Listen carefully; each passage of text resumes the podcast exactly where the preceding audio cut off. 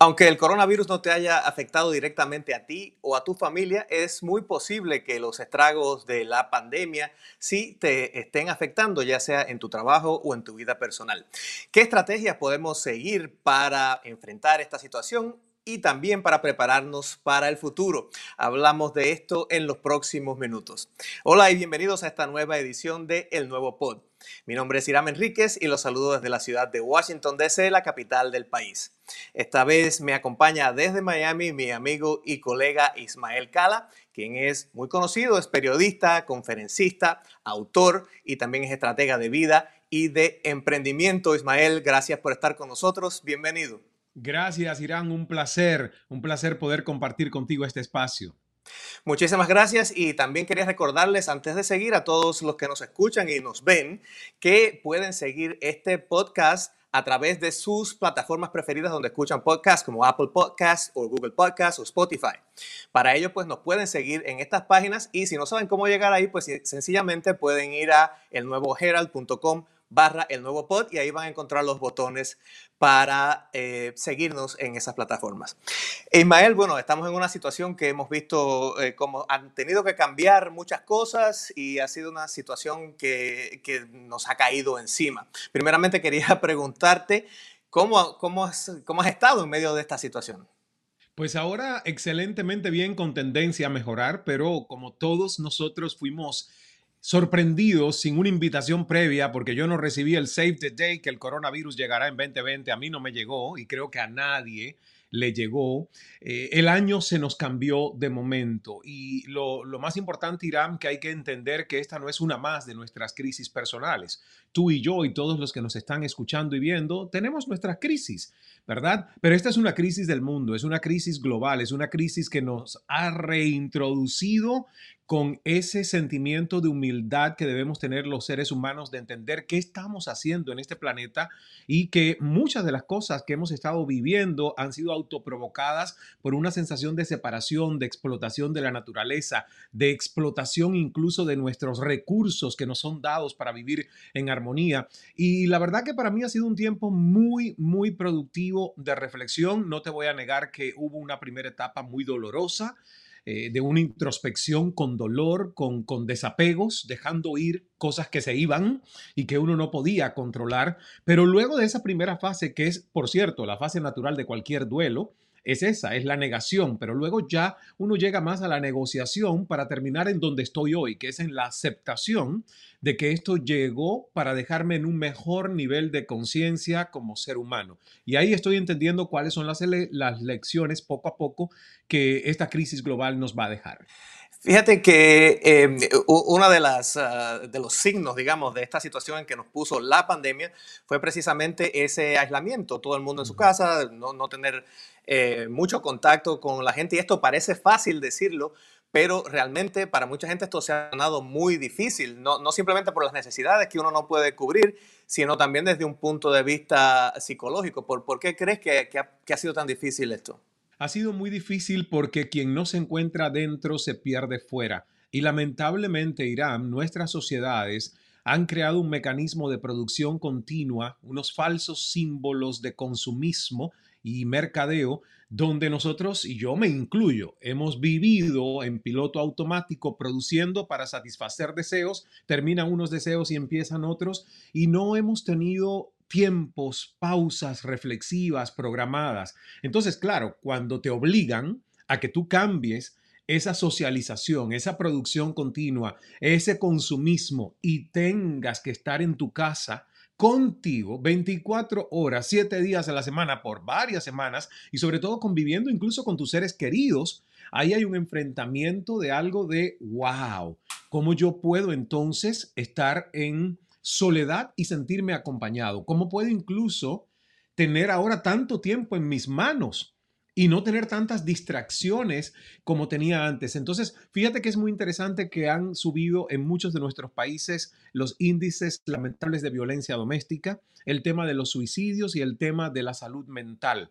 ¿Por qué? Porque el confinamiento, el aislamiento ha traído todo este rebrote de procesos y emociones que nosotros a veces no fuimos educados en identificar y en manejar de una forma inteligente. Entonces, es normal que esto suceda. Y vuelvo y repito, porque hemos creado sociedades que se han basado nada más en el aspecto racional de nosotros como seres humanos, pero no han honrado que somos seres espirituales, que las emociones sí importan, que a veces nos enferman. Y eso es justamente lo que está sucediendo durante esta pandemia. Precisamente hablamos de, ciertas cosas de las, de las cuales nos hemos dado cuenta que realmente quizás no necesitemos. Así que yo sé que mirando al futuro, pues vamos a decir, bueno, si yo pude vivir sin X, Y o Z, pues bueno, quizás pueda seguir viviendo sin esto. Desde el punto de vista económico es un, ahorro, desde el punto de vista de, cosas que uno hace, eh, que realmente no lo hacía por las razones equivocadas. Y por eso te quería preguntar también, ¿qué papel ves que juega la espiritualidad, no solamente en, enfrentar esta situación, sino en cómo vamos a salir de la situación y, y lo que viene después? En tiempos normales, la espiritualidad es lo que le da a una persona su norte, su energía, su congruencia. Porque qué importante es, por ejemplo, uno saber quién es, pero no quién es por los títulos o por las pertenencias o por los vínculos que crea con otros, sino saber quién es cuando incluso está solo, cuando cierra sus ojos o cuando se mira frente al espejo en ese diálogo privado que a veces es cruel, que es limitante, que, que es dañino y tóxico con uno mismo. Entonces, ese es el momento de, de, lo que esta pandemia nos ha confrontado a todos. Nos ha puesto frente a un espejo de decir quién soy, cómo me trato, qué interpreto de mis principios, de mis valores de vida. Y siento que es una gran oportunidad en la que muchas personas se han dado cuenta que sí necesitan ayuda que necesitan reencontrarse mejor, autoconocerse. Eso que por muchos años yo hice por desesperación, que es lo que llamo el autocultivo, y lo hice por desesperación para salvar mi mente, salvar mi cerebro. Tú me conoces muy bien, sabes que vengo de una historia con suicidios en serie en la familia, eh, esquizofrenia de mi padre, mi hermano, a los 15 años tratamiento psiquiátrico. O sea, que tampoco esto llegó a mí este conocimiento de buscar un camino espiritual por inspiración. Llegó por desesperación, puro egoísmo de salvarme y decir, no quiero el destino que veo que es el que más frecuenta a mi familia. Entonces funcionó, funcionó el encontrarme con la meditación, el abrazar la incertidumbre, el poder estar cómodo en el silencio, cosas que ahora con COVID-19 a mucha gente le ha costado. Por ejemplo, la incertidumbre. Todo el mundo quiere tener certeza, pero es que es paradójico. Nosotros los seres humanos somos seres muy complejos y tenemos dos necesidades espirituales antagónicas. Una es certeza. El que se casa por amor quiere saber que escogió a la persona que posiblemente va a ser por el resto de la vida. Pero al mismo tiempo que quieres certeza, quieres tener variedad, porque nuestro cerebro clama novedad, variedad. Eso que nosotros cuando nos gusta lo que llega sin aviso, llamamos sorpresas. Pero ¿qué tal cuando lo que llega no te gusta porque contradice tu plan mental maestro, como el caso de la pandemia? Ahí le llamamos problemas, tragedias, wow, obstáculos imprevistos. Entonces, realmente lo que tenemos que hacer es reprogramar nuestra mente a vivir a partir de ahora con una cierta comodidad en la incertidumbre. ¿Cómo, cómo, ¿Qué ejercicios, qué cosas podemos hacer? Porque es muy fácil decirlo así, pero también creo que hay que decirle a la gente cosas concretas de, eh, desde tu experiencia y es una bendición que después de haber hecho esto eh, por tu necesidad personal, como tú lo dices, pues lo estés compartiendo con la gente un poco para allanarle el camino a los que, a los que vienen detrás. Eh, que eh, en el tema del manejo de la incertidumbre, que es una herramienta que deberíamos tener todos porque la vida es incierta, pero en algunos momentos es más incierta que en otros, y entonces ahora, ¿qué, qué cosas concretas podemos hacer para eh, manejar la incertidumbre precisamente?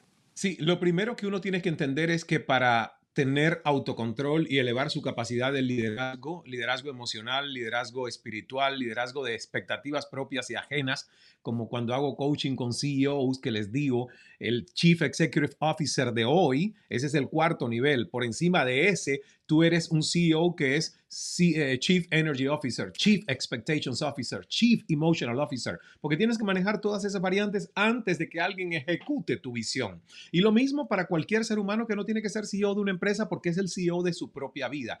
El conocerte y hacer el trabajo para mejorarte, Irán. Lo que sucede es que muchos de nosotros cedimos el poder personal sobre nuestra salud a nuestro doctor primario. Es imposible que el doctor primario te conozca mejor que tú y escuche las señales de tu cuerpo mejor que tú y que yo. Nosotros tenemos que hacer el trabajo. Entonces, el primer consejo muy concreto es haz el trabajo, ignora los atajos. ¿Cuáles son los atajos? Los fármacos. Nosotros hemos caído en una codependencia de ir a la farmacia, que además no se necesitan prescripciones, porque si no podemos dormir, no queremos entender qué nos quitó el sueño. No, queremos la pastilla que mágicamente nos haga dormir. Si tenemos mal humor, ira, frustración, resentimientos, queremos otra pastilla que nos borre las causas del problema. Entonces, aquí no hay solución fácil ni mágica. Este es un proceso de autoconocimiento que necesita que invertamos tiempo en conocernos. Por ejemplo, tú hablabas de la incertidumbre. Hay un ejercicio muy práctico que todos podemos hacer y es de psicología positiva. Una hoja a la mitad donde yo escribo en la primera columna de la izquierda lo que sí puedo controlar. Y me comprometo conmigo que lo que sí puedo controlar tengo que accionar. O sea, tomar acción, porque no soy una víctima. He reconocido ya que puedo controlar esto. Y en la columna de la derecha, lo que está fuera de mi control, lo que no puedo controlar, decretándome y comprometiéndome conmigo mismo que tengo que entonces lo que caiga en esa lista, liberarlo, dejarlo ir, fluir para no sufrir. Yo tuve que hacer este ejercicio durante la pandemia, en la primera y segunda semana, y lo he hecho con más de 25 personas ejecutivos que me ha tocado hacer coaching ejecutivo durante todas estas semanas. Y créeme que les ha funcionado a todos. Y fíjate, es un ejercicio fácil lleva 10, 15 minutos que uno se siente y que pueda decir, oye, en esta situación, ¿qué sí yo puedo controlar? Puedo controlar mi alimentación. El engordar no es porque alguien me metió una cuchara en la boca, ¿verdad? O sea, mucha gente dice, soy, salgo más gordo de COVID, como claro. si osos hibernando. Eso, eso, eso está en la lista de lo que tú sí puedes controlar o hacer algo por ello. Entonces, es un ejemplo que te doy y es un ejercicio muy simple, concreto, pero efectivo para uno sentir hasta dónde tiene campo de elección y control. Y entonces esto eh, obviamente lleva a un nivel de introspección, como decías, que, que, uno tiene que desarrollar, porque quizás la gente va por la vida y haciendo cosas, y ahí viene la parte del mindfulness, que mucha gente no, no entiende de, de, estar presente en el momento, eh, uno va haciendo cosas y no se da cuenta de, tener ese diálogo interior con uno mismo y entonces, bueno, ahí es donde viene esa necesidad de introspección. Eh, cuando te refieres a esta cuestión espiritual, eh, quería aclarar, porque te conozco, no siempre te estás refiriendo a algo que es religioso. No. O sea, puede tener un componente religioso, pero no es necesariamente eso a lo que te estás refiriendo. Correcto. Cuando yo hablo de espiritualidad, hablo de la energía que emana del ser humano y de algo que nos hace a nosotros ser únicos, que es esa energía que proyectamos. Tenemos que tener en cuenta que nosotros no somos nuestras palabras, somos nuestras acciones y somos nuestra energía. Entonces, eh, espiritualidad es una prima hermana de la religiosidad o de las religiones. Hay personas que son altamente espirituales y no han firmado contrato de exclusividad con ninguna religión, pero son muy espirituales, honran el sentido sagrado y divino de la vida. Hay personas que son altamente religiosas, pero son, son parásitos de su fe. Piden a Dios, a las mil vírgenes, pero hacen muy poco por las acciones que les tocan a ellos hacer como responsabilidad propia. Entonces, eh, por eso tú puedes ser altamente religioso, pero muy poco espiritual, porque no honras que dentro de ti está lo sagrado. O sea, que estar vivos es reconocer un milagro de vida, porque tenemos un cuerpo que es demasiado inteligente, demasiado complejo. Y fíjate si es así que cuando uno habla de la espiritualidad está hablando del espíritu, pero no en sentido religioso, del espíritu que es tu energía vital.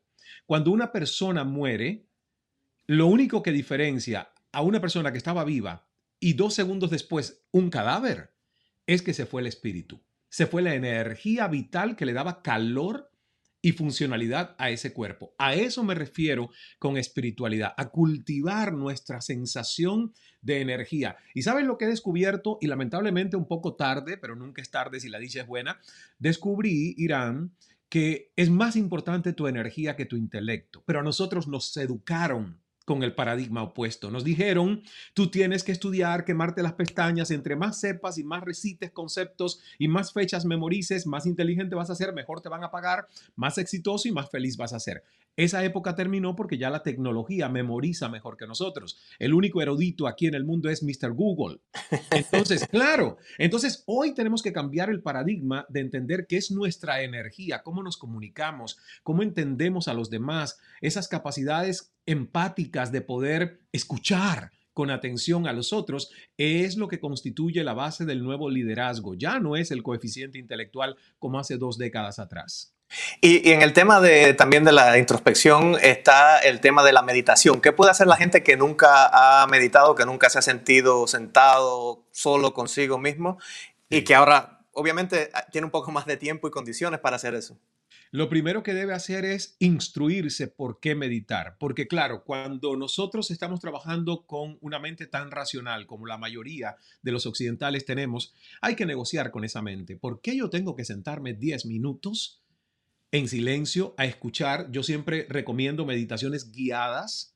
¿Por qué? Porque cuando tú intentas por ti solo decir mente cállate, mente cállate, tu mente más ruido lanza porque la mente es como un monito borracho que va saltando de rama en rama. Es muy difícil domesticarlo uno mismo. Entonces, por eso, una meditación guiada, cuando alguien que ya está en la energía, ¿verdad? De poder estar en calma, en armonía, es mucho más fácil que tu cerebro ceda a esas directrices subconscientes de alguien que está guiando la meditación y que casi siempre esa voz está acompañada de una música bioneural que está trabajando los dos hemisferios del cerebro y es maravilloso. Entonces, lo primero es que se instruyan los beneficios de la meditación porque hoy ciencia y espiritualidad ya se pudieron unir en un matrimonio bastante feliz. Harvard, Yale, las grandes casas de estudios como Oxford, todas tienen programas de mindfulness y psicología positiva. Todas han investigado los efectos positivos para el sistema inmunológico, el sistema nervioso central, el sistema digestivo. O sea, todo está complementado en un estado de armonización del cuerpo humano. Y la meditación eso es lo que crea es un reseteo, es una recalibración y todo entra en su orden de nuevo. Fíjate que meditar, para ponerlo en palabras simples, es como apagar y encender el teléfono. Cuando nuestro teléfono se traba y que tú lo has intentado todo, la gente te dice, apágalo 10, 10 segundos. y, funciona. Así es, y, son... Perdón, y son, y son ejercicios que, eh, como los ejercicios físicos, hay que practicarlos continuamente hasta que uno se, se vuelve mejor en ellos, ¿verdad? Correcto, hay personas que me dicen, porque sabes que tenemos una aplicación de meditaciones guiadas en mi voz y la voz de algunos expertos meditadores, se llama Escala Meditando. La pueden descargar, la descarga es gratuita, se registran gratuitamente y también tienen siete meditaciones, una para cada día de la semana, de forma gratuita para enamorarse de la meditación y luego escogen el plan de suscripción ya a más largo plazo. Y hay mucha gente que me dice, me sentí muy mal, Ismael, y medité y me sentí mejor. Y yo digo, pero tú único únicamente vas a acudir a la meditación cuando estás tocando fondo? Eso no tiene sentido. Es como ir en la autopista y darte cuenta que se te acabó la última gota de gasolina.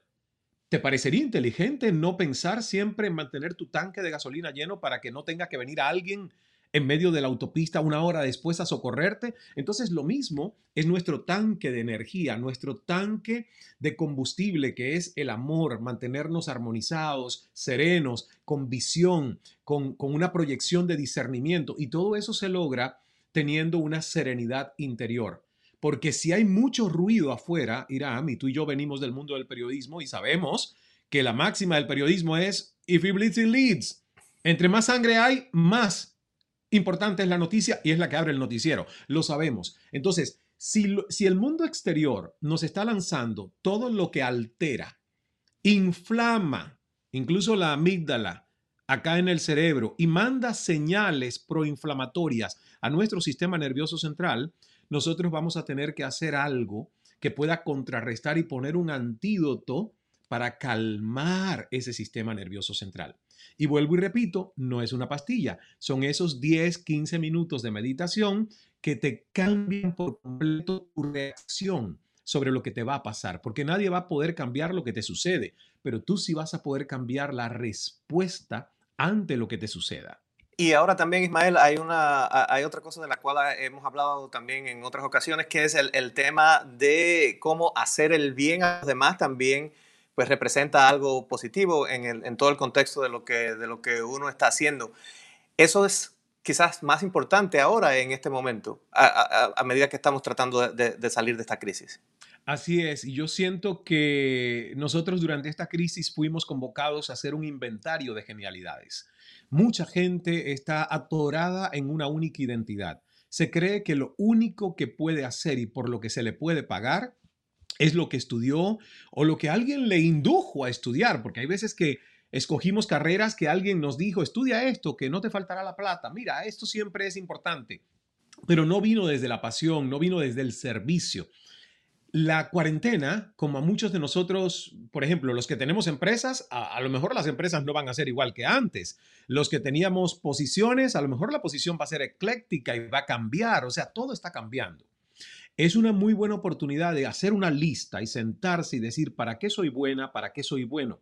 Si uno no sabe, preguntarle a otro, oye, ¿qué hago yo con excelencia? Pero olvídate de lo que es mi carrera y mi profesión. No, ¿qué otra cosa tú has notado que yo hago con excelencia? Por ejemplo, si alguien te dice, eres un muy buen escucha, nunca interrumpes, eh, eh, es, es, es reconfortante hablarte de un problema porque no juzgas. Tú dices, uy, ese es un talento. Hay muy poca gente en este mundo que escucha. Yo puedo ser un coach o puedo ser un mentor o a lo mejor puedo pasar un curso que me permite aprovechar la habilidad de escuchar y es algo por lo que se me puede compensar en el futuro.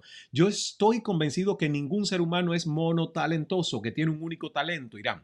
Entonces, en estas crisis es importante subir nuestra autoestima buscando en esa lista de genialidades cómo nos podemos ganar la vida por si algo falla.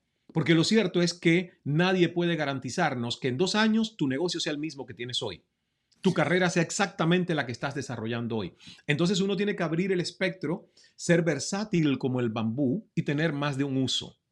Definitivamente, y bueno, eso es un consejo muy, muy sabio para eh, eh, los tiempos que vienen a partir de todos los cambios que han pasado con esta situación del coronavirus.